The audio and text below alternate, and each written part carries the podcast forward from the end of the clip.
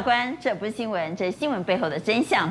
到底高铁在宜兰应该设在哪里？这个设置啊，吵翻天，让王国材的乌纱帽现在看起来岌岌可危啊。同时，接下来带你来关心的是，共机又来了，从一天十六架次到三十八架次，到现在是一天五十二架次，撸来撸翘轨，这是进入了准战争模式吗？刚刚来介绍，来这边现场的来宾，邀请到淡江运管系教授。张胜雄张教授，你好。邀请到国民党文传会副主委郑世维，大家好。以及宜兰市长江聪渊江市长，主持人好，大家好。财经专家赖先生宪哥，啊，观众大家好。资深专栏作家王尚志，观众朋友大家好。资深媒体人康仁俊，啊，观众大家好。康仁俊也是住在宜兰呢。啊，对。哦，很塞车。我也酸民啊。我宜兰七啊，我也酸民啊。哦，你是也酸民啊。好，这边开始，刚带你来关心的是共机又来了哈。撸来撸桥轨，竟然一天来五十六架次，连美国国务院都出手说住手了，可以了，但是中国不鸟他。I was asked by Senator John Tester what my priorities were. My answer, which was a little glib, was that I had three: China, China. 会飞大国空军的我的外国同行，声称要让中国空军恐惧。只能说，只要你不害怕，那就让我们到云端相见吧。哎呀，这个王伟话说的很呛，只要你不害怕，那就让我们云端见呐、这直接呛老美啊！他想去呛老美，那是他家的事情啊。因为美国就跟他呛嘛，就说要让中国空军难看呐，哈。所以他当然有这个说法，而且他是在珠海航空展的那时候，他就讲这个话。因为珠海航空展他们展示一些所谓新的这个飞机嘛。不过因为这几天确实共机来的非常非常多。对，你看哦，四天一百四十九架，其中有单一天就来了这个所谓的呃五十五十二，然后而且那是白天，然后晚上又来四架，所以变成一天其实是来了五十六架。一天是。来五十六架次，哎，对，那其实我们在看他来的这个过程当中，当然第一个啦，来的架次多，这个当然大家会比较在在乎嘛啊。第二个就是说他到到底来什么飞机？我跟你讲，这有学问，你知道吗？有学问。最早期的时候，他来的大概都是反潜机，而且就只有一架，啊，不会开班嘛，啊，不会班，你都慢慢拉。全都来什么轰六运八那种？哎，对对对对对，现在都来那个歼十六，哎。那这一次你可以看到，比如说我们以十月四号来最多的这个，你看歼十六有三十四架。苏凯三十有两架，然后运八两架，空警两架，看起来，然后还有轰六十二架。那你这看起来的时候，它大概就是呈现一个战斗梯队了哈。也就是说，我的慢速机在飞的过程当中，我的歼十六跟苏凯三十基本上是担任护卫机的角色啊。而且你看它的轰六哦，你不要想说轰六就是那种轰袭轰炸机，大台版嘛那不会。老共在轰六的定位是把它列为定为叫做航母杀手啊。所以它飞的这个路径跟它所来的这个机型，我跟你讲就有美感。第第一个，第二个，歼十六来了三十四架。我当时看到这个新闻的时候，第一个好奇的是，这个三十六是不是战斗机啊？哎，它是战斗机。哇，而且我跟你讲，战斗机是像艺术。我跟你讲，它的差别是这样：如果它的歼十六来三十四架次，对不对？对。就是同样这几个，比如说拦着细野哦，拦细野都在飞来飞去，飞来飞去的拦细野就四架嘛。其实就是四架在熟悉，它有可能。可是你现在传出来讯息，这三十四架次呢，基本上都是不同编号的飞机，意思是什么？你知道？一口令杀着细架，三十四个来的这个飞机里面有三十四个飞行员不同的，所以他这是机海战术。我跟你讲，而且而且他在他做的事情，可能不是在做单一任务的训练哦，他是让他所有的歼十六的飞行员都能够熟悉我在这个空域里面我要怎么飞。难怪连国务院都要开口讲话，因为他们说这已经是进入了准战争模式。哎，这个当然啊，你想想看啊，当年啊，中美啊，中国跟美国啊，在海南岛上空，就因为打个飞机飞机在那飞来飞去，擦枪走火，不小心弄丢，你知道吗？老共一个飞行员就上升了啦。那时候两国啊，为了这个搞到多大的外交事件，所以老美现在就讲说，哎，你这样子飞飞飞是有问题的哦。你不要讲说准进入到准战争模式，哎，要是有判读上面的错误，我跟你讲，擦枪走火你就完蛋了，你知道？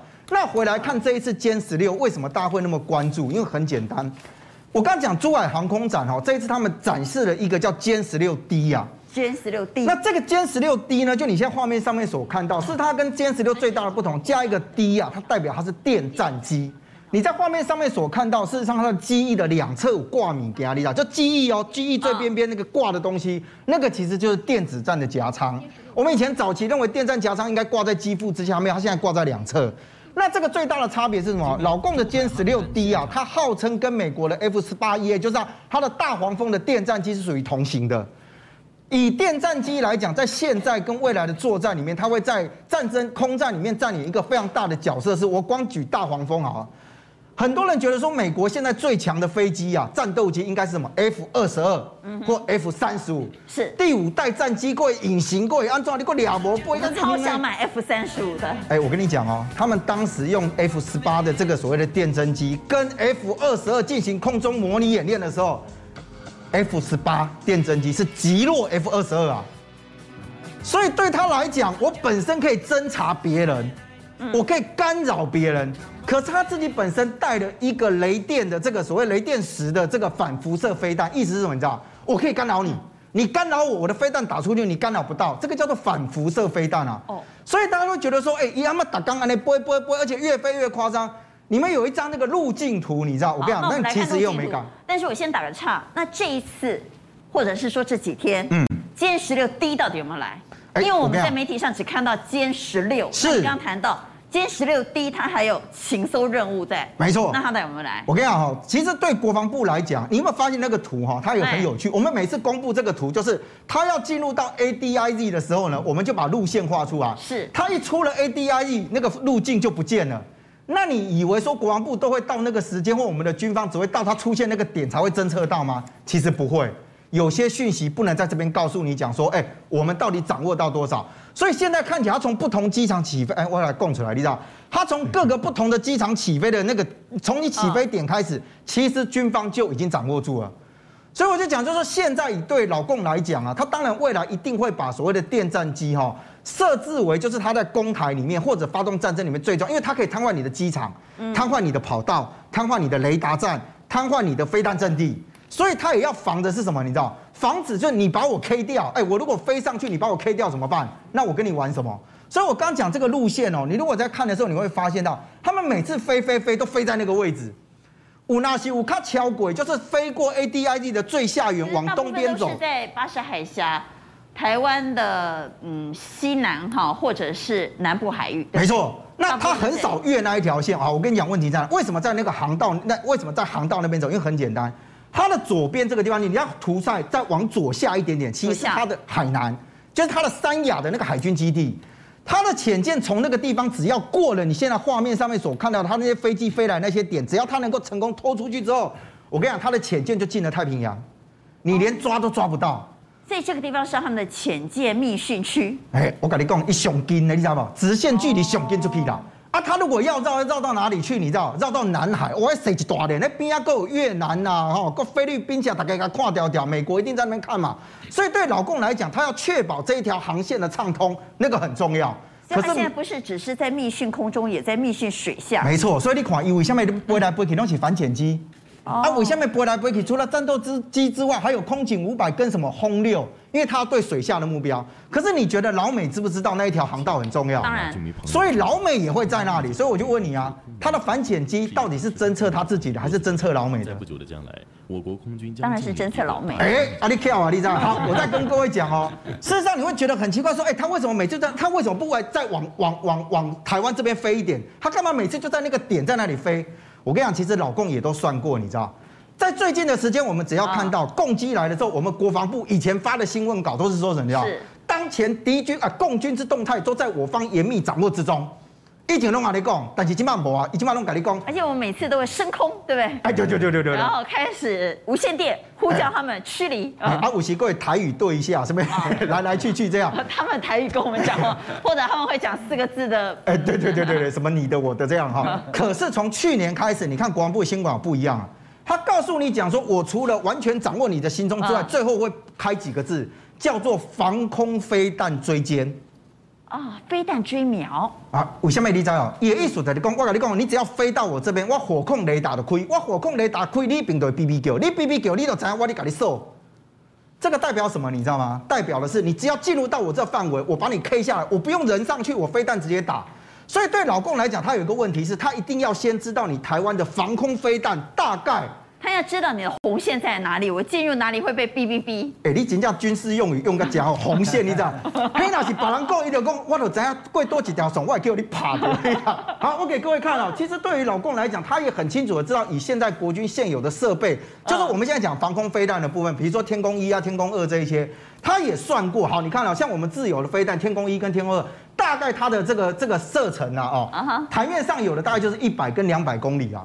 那你用数字上看不太出来，对不对？是。我跟你讲哦，你这么影图，老共很厉害，他会帮你做图解，你知道？他给你画全台湾所有的空房。这是老共画的还是你画的？老共啊，我叫你来跟你我我跟你讲，这才是可怕。要是我画的，你还不用太担心。那老共画的怎么会流到你手上呢？网络假贼啊，你知道？